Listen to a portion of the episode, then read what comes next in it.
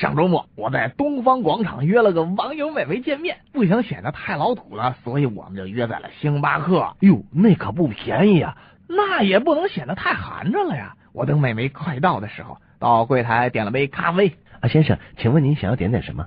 当天我没戴眼镜，咖啡厅里边呢灯光昏暗，我扯着脖子看这个这个价牌啊，我还是看不见。呃，先生，请问您呃看不清楚啊啊什么啊卡布奇诺是吧？啊啊什么？先生，请您谢谢，三十五一杯。哎呀！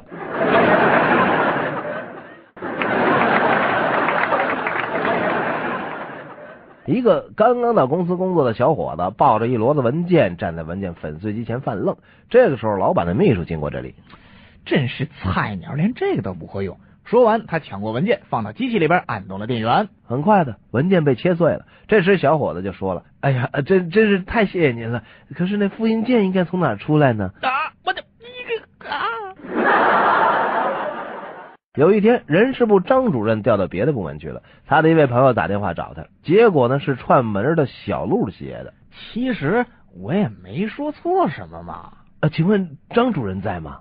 张主任啊，哎呦，他已经不在人世了。这啊？什什什么？不不不在人？你你确定吗？这这不可能啊！这千真万确呀，人头担保啊！我的天哪，他刚和我借了两万块钱啊！